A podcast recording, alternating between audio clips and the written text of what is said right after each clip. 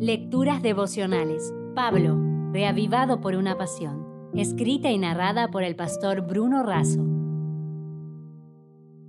Hoy es 10 de abril. Servidores y administradores. Por tanto que los hombres nos consideren como servidores de Cristo y administradores de los misterios de Dios. Primera de Corintios 4:1. En el capítulo 4 de Primera de Corintios tenemos tres secciones. En la primera, Pablo se dirige a los pastores, a los predicadores y a los que son responsables del ministerio del Evangelio. Ellos no debían ser líderes de facciones de partidos en conflicto.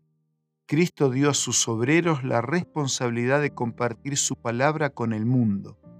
No se les permite predicar y enseñar opiniones y creencias humanas, sino que son responsables de presentar el mensaje puro de la salvación, no adulterado.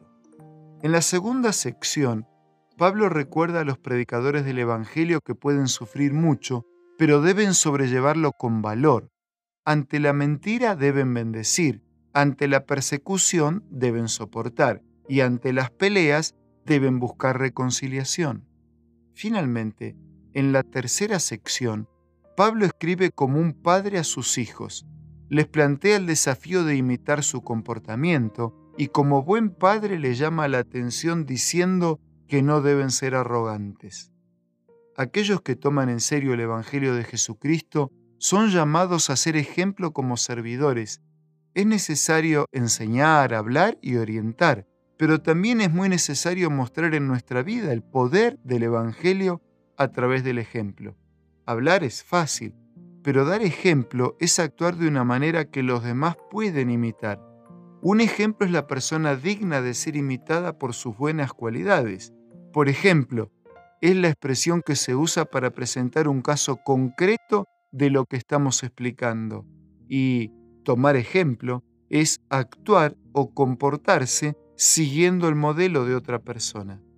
En el texto, Pablo menciona a los servidores, Originalmente se designaba con ese término a los remeros de las galeras de guerra para distinguirlos de los soldados que peleaban en cubierta.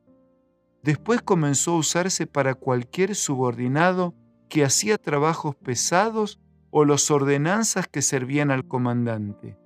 Por eso Pablo cree que estos servidores son los ordenanzas del gran comandante en jefe, Jesús siendo así los representantes oficiales humanos de Cristo y los funcionarios regios de su reino. Por su parte, los administradores son los mayordomos. Los griegos aplicaban esta palabra a los esclavos o los libertos a quienes se le confiaba el cuidado y el manejo de la casa y la tierra pertenecientes a su amo. Por eso, así como lo dijera Billy Graham, podríamos orar.